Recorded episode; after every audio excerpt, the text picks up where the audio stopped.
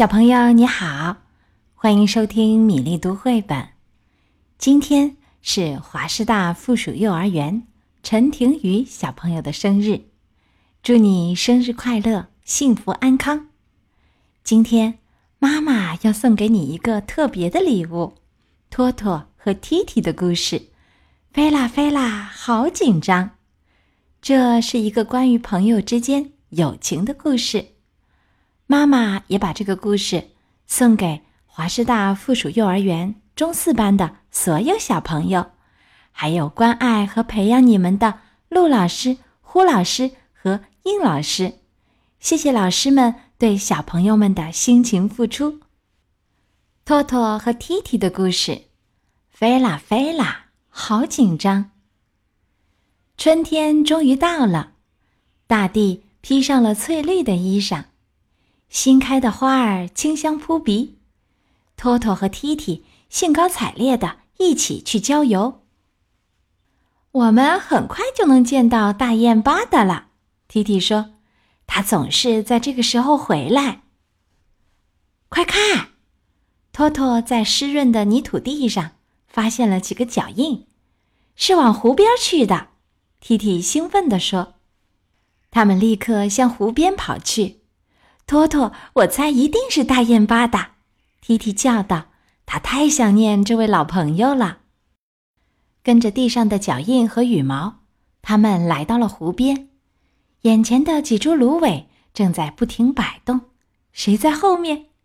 他们有些心跳加速。两个小伙伴屏住呼吸，拨开芦苇。一只鸭子站在那里，皱着鼻子。瞪着托托和踢踢，看什么看？没见过鸭子洗澡吗？鸭子一边抖动湿透的羽毛，一边迷惑又不满的抱怨道：“不是大雁巴的。”踢踢失望地说：“托托也很伤心。”夜深了，托托还在胡思乱想：“大雁巴的怎么了？受伤了吗？迷路了吗？”遇到雷雨了，改变主意，飞到其他地方了，还是已经把我们忘记了？各种猜想让托托翻来覆去，怎么也睡不着。与此同时，踢踢也在不停的憧憬着将要和大雁巴达一起度过的快乐时光，兴奋的合不上眼睛。我们要和大雁巴达。一起去飞行旅行，去年的飞行旅行实在是太美好了。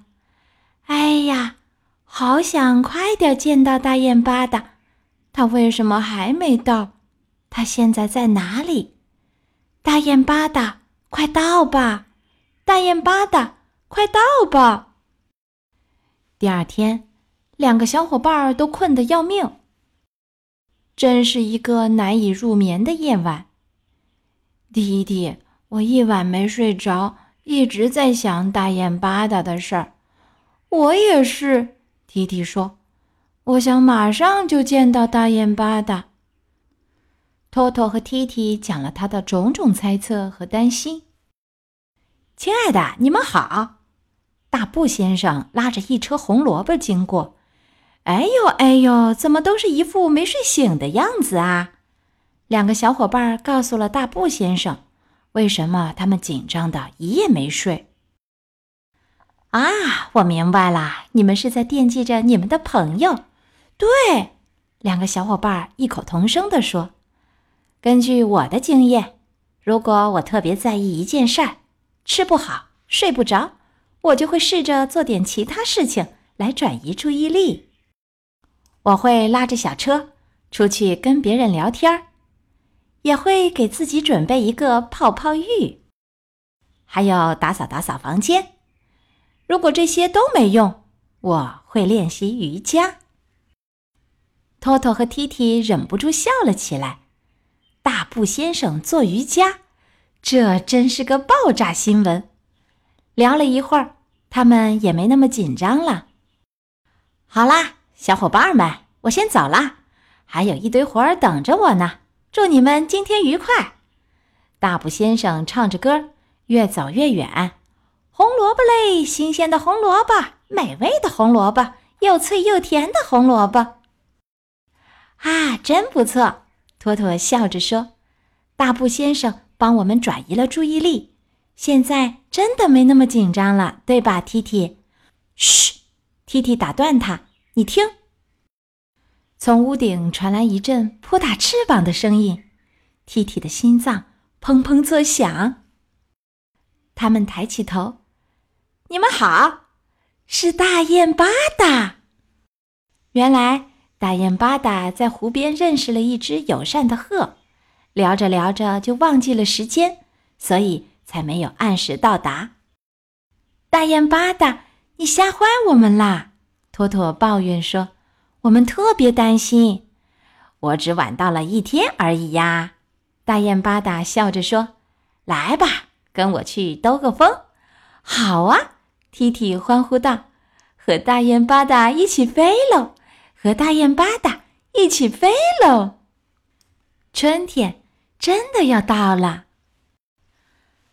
托托和 Titi 的故事讲完了，陈庭宇小朋友喜欢吗？今天是冬至啦，冬至大如年，从今天开始，一百零五天后就是寒食节，也是从今天开始数九。最常见的九九歌版本：一九二九不出手，三九四九冰上走，五九六九沿河看柳，七九河开，八九雁来，九九加一九，耕牛遍地走。过了九十天，就是三春。所以从今天可以开始画九九消寒图了。对了，今天还可以吃饺子，还有各种好吃的。接下来我们读一首唐朝白居易作于冬至节的诗歌《邯郸冬至夜思家》。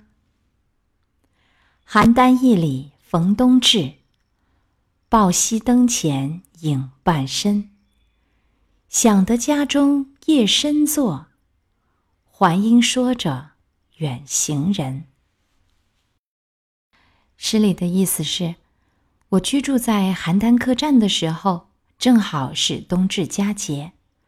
晚上，我抱着双膝坐在灯前，只有影子与我相伴。